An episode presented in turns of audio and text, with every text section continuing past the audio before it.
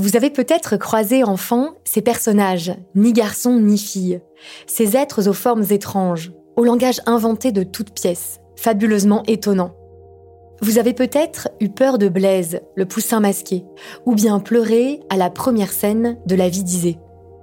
Ces albums se déploient à l'image des rêves, avec leurs souterrains inattendus et leurs codes secrets. Il en a réalisé plus de 70, depuis le tout premier, l'album d'Adèle, qu'il signe en 1986, jusqu'à son dernier, publié à l'École des loisirs, Voyage au pays des monstres. Bienvenue dans Infusion, le podcast qui vous fait entrer dans la tête des artistes, dans leur processus créatif. Je suis Agathe Le Taillandier et à la suite de Baptiste Etchegaray, je vous invite aujourd'hui chez une grande figure de la littérature jeunesse, Claude Ponty.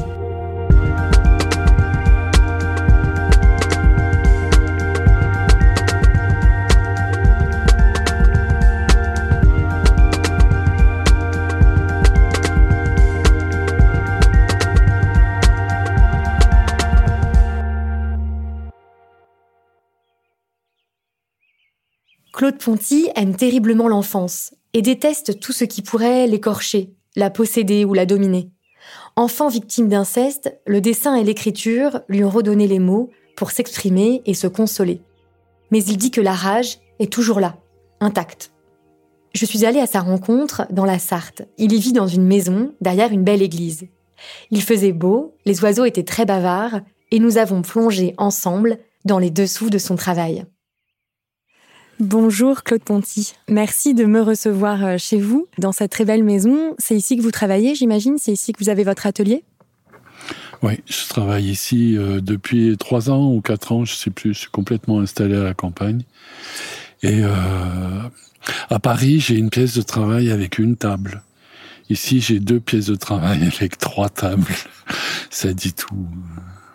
Et de quoi vous avez besoin dans votre espace de travail? Qu'est-ce qui vous entoure?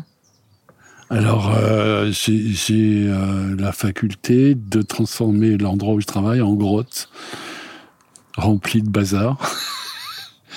Et euh, ce dont j'ai besoin est dans ma tête. J'ai pas besoin de ce qu'il y a dehors ou autour de moi, mais j'ai besoin d'avoir beaucoup de souvenirs, beaucoup de choses dont je puisse me servir.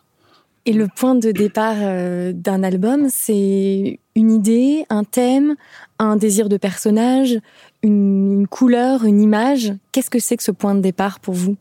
Euh, C'est toujours euh, un moment, un endroit, c'est un quelque chose.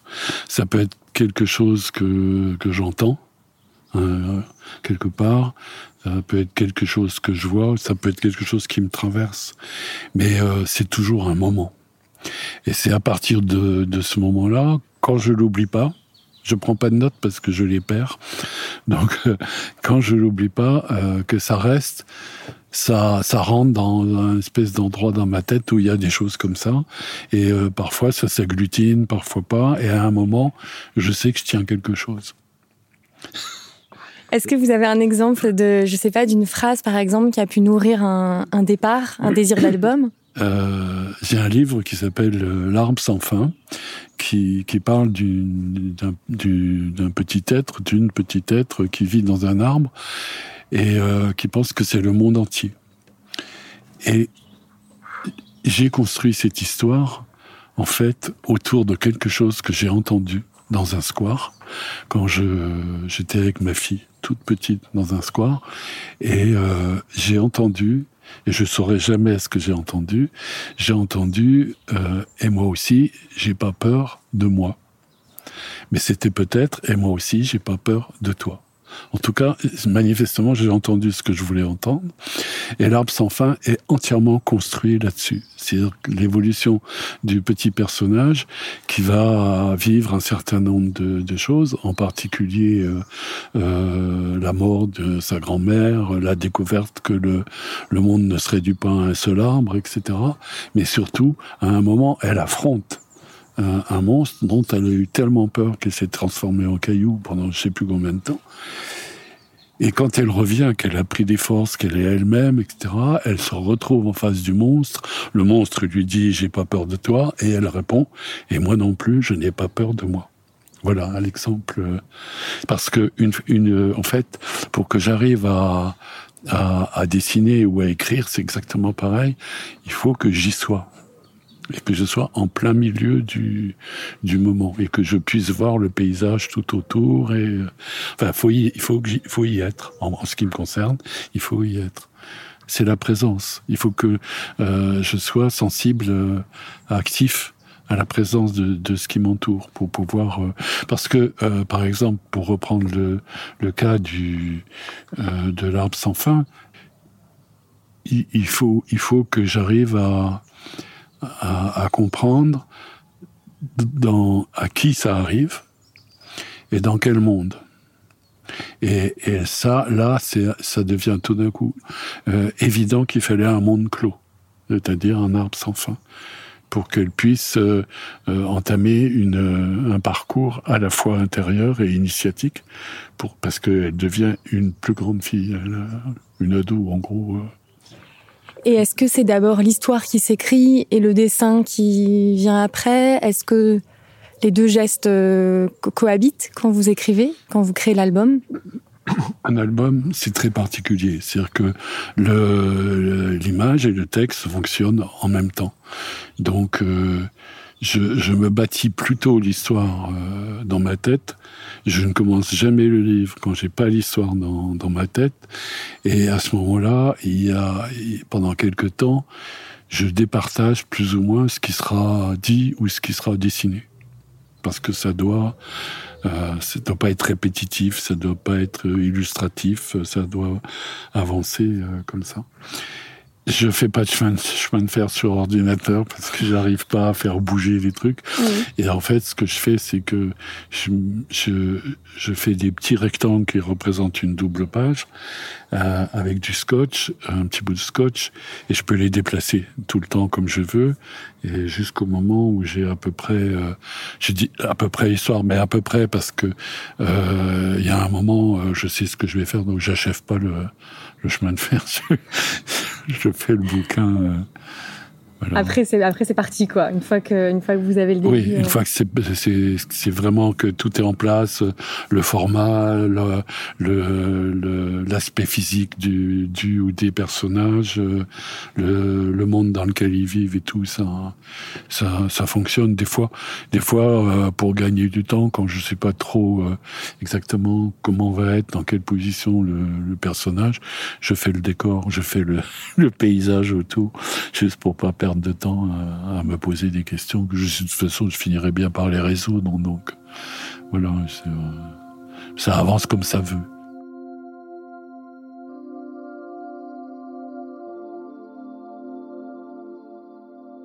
Est-ce que quand, quand, vous, quand vous écrivez, quand vous dessinez, vous pensez aux, enfants vers lesquels vous destinez l'album?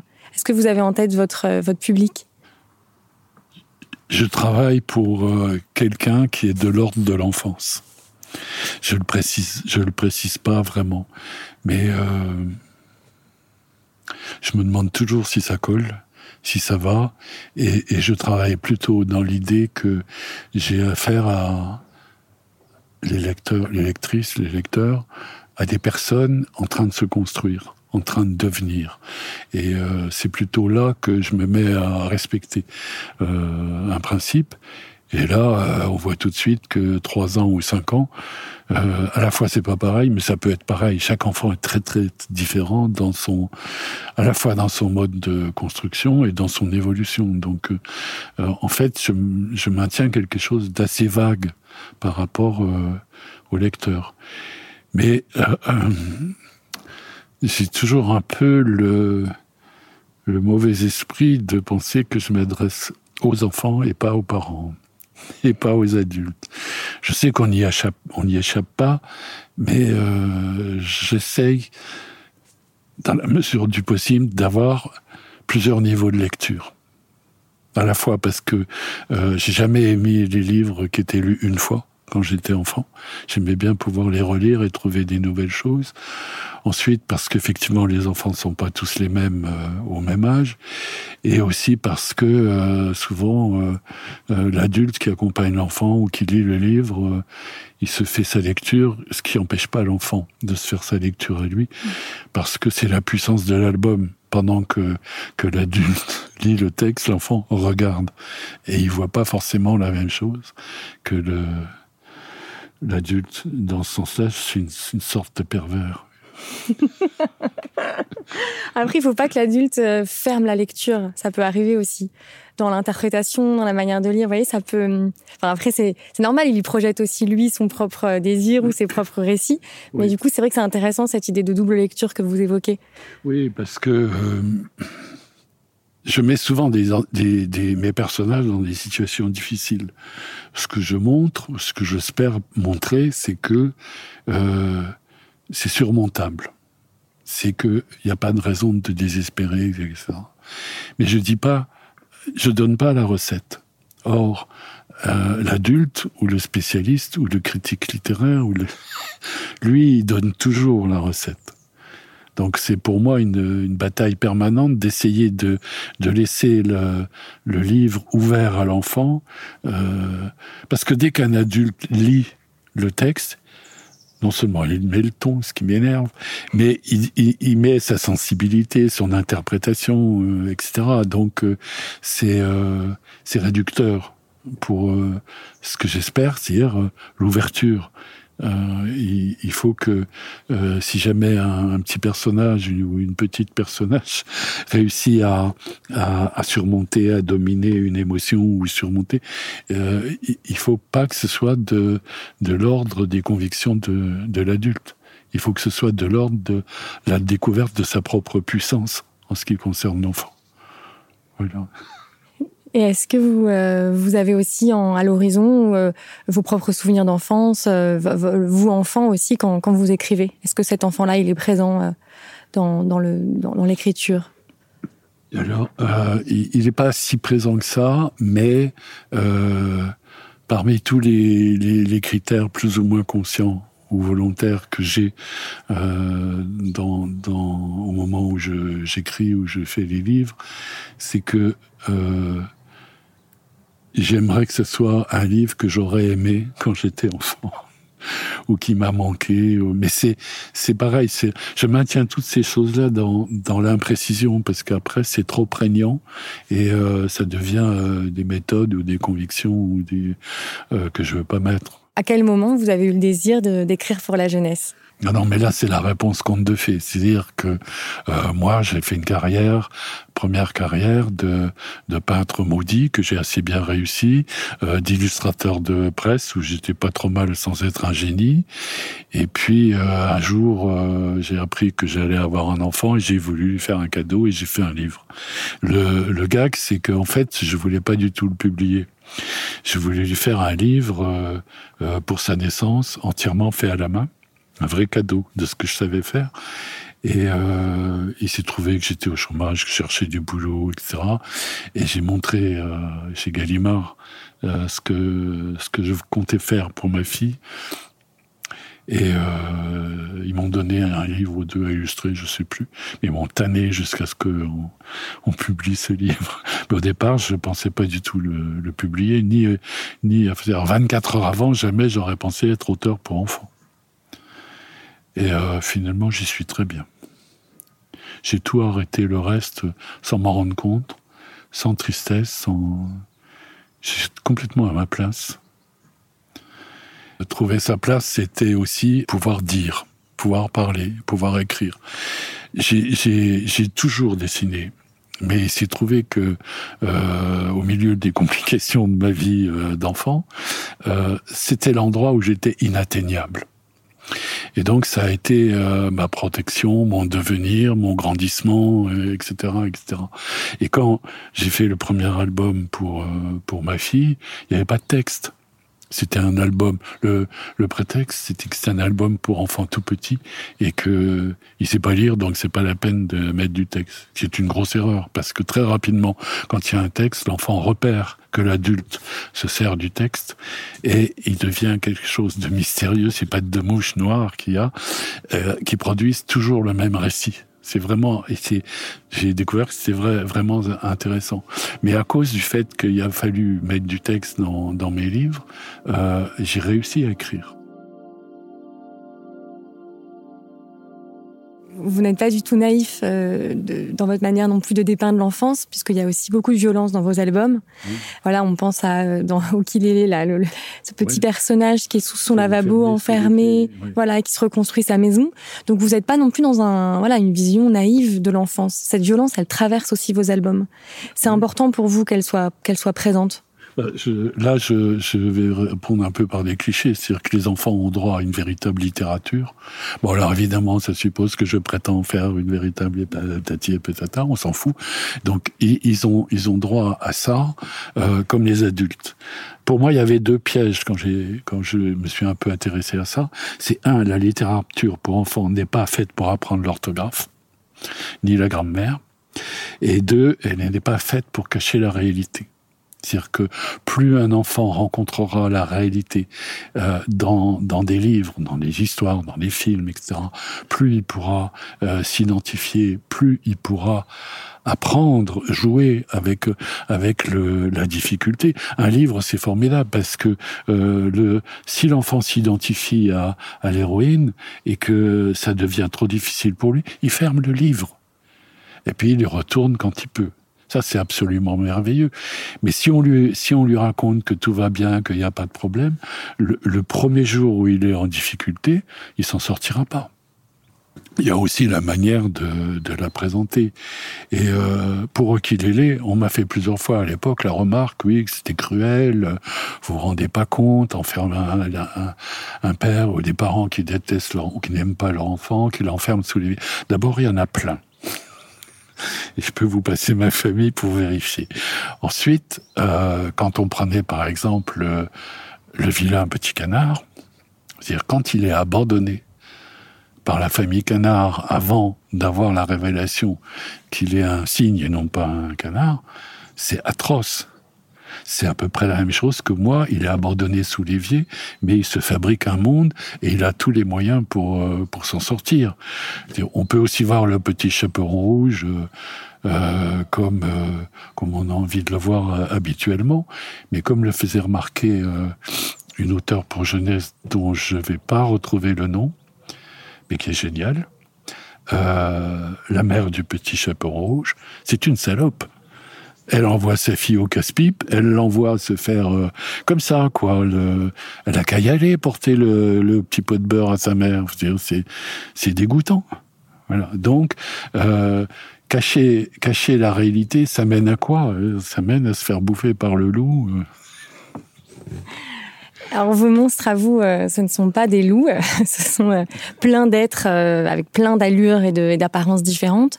Est-ce que vous pouvez me raconter un peu voilà comment naissent les monstres de vos histoires? Qu'est-ce que c'est pour vous un bon monstre dans un album jeunesse? Il peut aller comme dans un éventail, dans l'éventail, sur de il est sympa et ça se voit pas que c'est un monstre. Ah, il est tellement monstrueux que c'est incachable.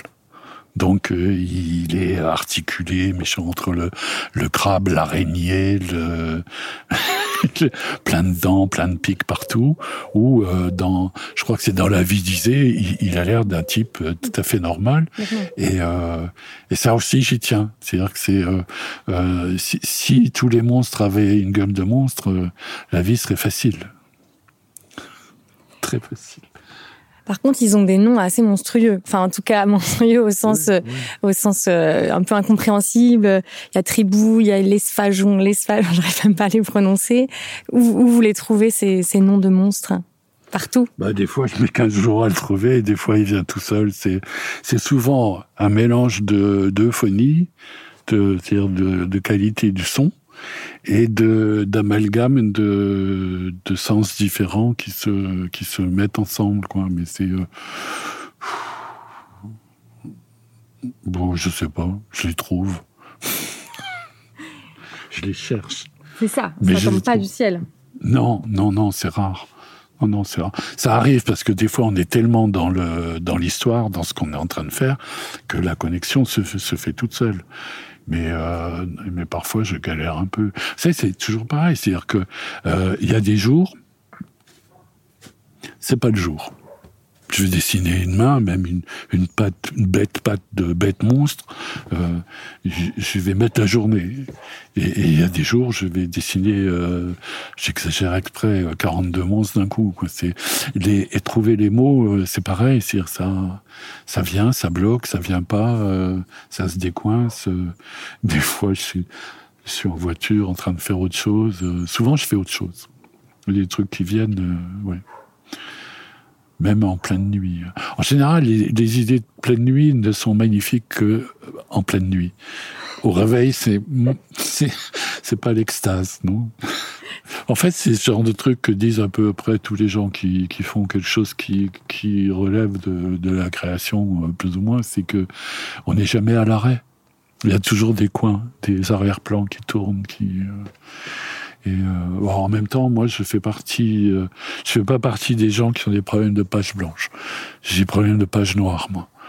Ça, vient, ça vient, ça vient. Il faut que j'enlève, que j'enlève, que j'enlève. Sur, euh, sur les monstres, il y a une phrase que j'ai trouvée très belle dans Voyage au pays des monstres, donc votre dernier album publié. Euh, vous dites les monstres se fabriquent à l'intérieur d'une personne, tout doucement, sans faire de bruit. Ce sont des amis secrets. Ils réfléchissent, rêvent, plaisantent, consolent ceux qu'ils habitent. C'est alors c'est vrai que le monstre qu'on se fabrique à l'intérieur, il est euh, très souvent ambigu, polyglotte, ambidextre, troglodyte, et, etc. Mais ces monstres-là n'ont rien à voir avec euh, le monstre, le violeur, l'incesteur et, et, le tueur et l'étrangleur. Et... Enfin, c'est comme dans les personnages de vos albums, c'est les, les, monstres extérieurs. Enfin, ce sont ceux qui se déposent sur notre parcours, qui sont des obstacles aussi pour vous dans, enfin, vraiment au niveau narratif, c'est aussi des obstacles pour la narration. Des obstacles, exactement. Des, des, empêcheurs de grandir, des empêcheurs de voir ou de ou, ou de comprendre. Mais c'est vrai que euh, sont là, euh, ceux-là sont extérieurs, effectivement. Ça n'a rien à voir avec euh, la fabrication. D'ailleurs, je pense que pour ce qui est des monstres intérieurs, il faudrait trouver un autre vocabulaire, ni gentil ni méchant. On a parlé euh, des, noms de vos monstres, euh, donc qui, qui fonctionnent souvent par association d'idées ou, enfin, des, ce sont souvent aussi des néologismes, des mots complètement inventés. Ça, ça traverse toute votre œuvre. Euh, cette question-là du langage, la grande liberté que vous vous donnez avec le langage. Comment c'est arrivé et qu'est-ce que vous aimez expérimenter quand vous inventez des mots? C'est arrivé tout bêtement avec euh, ma fille petite qui a commencé euh, quand elle a commencé à parler et même à s'exprimer avant de parler en, langue orale et, ses amis. Et, contrairement à l'adulte qui s'est fabriqué toutes les règles d'étymologie, de grammaire, de machin, ça on a le droit de le dire, on n'a pas le droit de le dire, il faut le dire comme ça, qui, des gens qui sont donc euh, euh extrêmement cloîtrés euh, dans, une, dans une langue, euh, l'enfant petit, lui, il, il apprend. Et euh, il entend ce qu'il peut entendre, il comprend ce qu'il peut entendre, ce qu'il peut comprendre et ce qu'il peut entendre, mais contrairement à l'adulte, euh, l'enfant, euh, quand on lui montre un verre et qu'on lui dit ça s'appelle un verre, il dit ok, il emmagasine. Mais on lui dirait ça s'appelle un spoons, et eh ben pour boire il demanderait un spoons. C'est-à-dire que l'enfant n'est pas perdu dans dans le langage du genre que je mets dans mes livres parce que c'est le sien c'est sa méthode, c'est sa façon de. D'ailleurs, souvent, quand on m'en parle, les adultes me disent Oh, euh, vous avez des mots compliqués, c'est difficile, euh, il faut les prononcer à haute voix. Oui, d'abord, il faut les prononcer à haute voix. C'est bien mieux. Ensuite, parce que quand on lit le livre, autant le prononcer à haute voix. Quand on le lit à un enfant. Ensuite, aucun enfant ne m'a jamais posé une question là-dessus. Il m'a il, me, parfois, il me demande comment tu fais pour que ce soit aussi drôle, comment tu fais pour que ça fasse peur, comment tu fais? Mais il me dit pas, fallait pas le dire comme ça. Moi, j'adore les, les lettres d'enfants que je reçois qui sont phonétiques. C'est tellement intelligent la façon qu'ils ont de d'écrire avec des, des, des, des, phonèmes, des machins complètement, complètement euh, ailleurs et autrement pour dire exactement ce qu'ils disent. C'est merveilleux. C'est vous, aimez bien les poussins aussi. Ce sont des personnages qui reviennent beaucoup. Qu'est-ce que qu'est-ce qui symbolise pour vous ces poussins? Les poussins sont dans le premier album. Et euh, le premier album, c'est un faux imagier où il y a des tas d'objets d'environnement, d'objets, de personnes, hein, hein, d'environnement d'un tout petit. Et il me fallait des perturbateurs pour déclencher des embryons d'histoire. Et ce sont les poussins qui mettent un peu le bazar. Et euh, en fait, c'est la conjonction de deux situations. C'est d'une part euh, conduire ma fille à la toute petite à la crèche et euh, on déposait l'enfant dans une pièce super moquettée avec des coussins, des oreillers, des tas de trucs partout et les petits ils étaient tous en grenouillère, il y avait que les couleurs qui changeaient. Ils crapahutaient dans tous les coins, ils se grimpaient dessus, ils se bavaient dessus, ils se faisaient des bisous autocollants, enfin bref, des, des, un vrai tas de petits bébés. Et euh, ça m'a rappelé immédiatement les cajots de poussins qui étaient à vendre sur les marchés quand j'étais petit. C'est le même truc, avec les pattes sur le nez. et puis ce côté, euh, ce, qui, ce, qui, est marrant chez les poussins, c'est le côté bec, c'est pointu, un peu piquant, puis des petites pattes, et le côté absolument mouche, tout, tout tendre. Voilà. Et je me suis mis à faire des poussins. Et euh, là, euh, j'aimais bien le faire, mais sans plus. Et puis, euh, ça a plu aux enfants. Et ça m'a. Et là, je me suis mis à en faire beaucoup plus. Et à un moment, ça doit être le château d'anniversaire. J'ai mis, j'ai mis longtemps à trouver comment faire parce que mon but, c'était un livre où il y ait le maximum de poussins possible ça fourmille de poussins, oui. Pour moi, alors, il y avait la chose importante que j'ai vue assez tôt, c'est le masque. Le poussin masqué, c'est-à-dire que euh, quand j'expliquais aux enfants euh, que n'importe quel poussin qui met le masque devient Blaise, le poussin masqué, et que ça permet de faire des bêtises, de déclencher des catastrophes, ou de faire des tas de machins, sans qu'on sache qui sait, puisque dès qu'il a fait son truc, il enlève le masque, il le pose quelque part. Et le, deuxième chose, ça je m'en suis rendu compte plus tard, beaucoup plus tard, et je pense que c'est une remarque de ma fille aussi, c'est que mes poussins, les poussins sont unisexes. Alors ils sont, en fait, c'est pas tellement qu'ils sont unisexes, c'est-à-dire que la question se pose pas du tout. Il n'y a pas. Alors des fois, on me parle d'une poussine. Je réponds oui, une poussine. Et j'en ai, il y en a quand même un couple que j'ai fait une, un frère et sœur, le tromboline et full bazar. J'ai mis un petit jupon à tromboline. Mais c'est des signes extérieurs qui, qui matérialisent euh, un genre. C'est pas un truc, euh, une prison. Et vous parlez de, vous parlez de vos poussins, mais c'est plein de vos personnages en fait qui sont asexués. Euh, très tôt, vous avez eu ce désir de flouter et de pas enfermer en fait vos, vos, héros et vos héroïnes. Alors, ce que je peux dire, c'est que je l'ai fait. C'est-à-dire que, par exemple, pourquoi souvent ils ont plein de fourrure? Parce que ça m'évite de mettre un sexe. Tout ça, tout, tout bêtement. C'est-à-dire qu'on peut pas voir, de, comme les poussins ou les, je sais plus quels petits animaux tout poilus, là, il faut un bout de temps pour savoir. Il y en a un autre, je crois que c'est euh, le fleuve où j'ai dû mettre trois, trois genres. Bah, j'allais juste, j'allais justement vous parler du fleuve qui, qui pour moi est quand même, euh, enfin le, le, le, cœur de, de, cet album, c'est cette question du genre.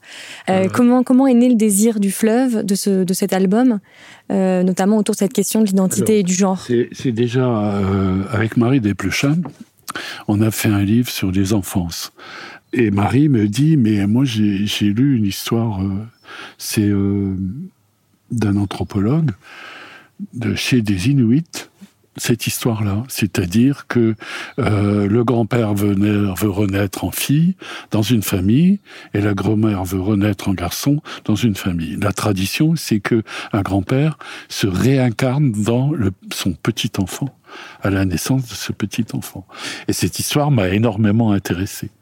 Ce qui est assez drôle, c'est que donc je l'ai reprise dans le dans le fleuve et, j'ai créé un, décor pour moi neutre c'est-à-dire un fleuve, ça roule, ça, ça coule, euh, les gens habitent, il y a un peuple dans un coin, un village, un autre village dans le coin, voilà.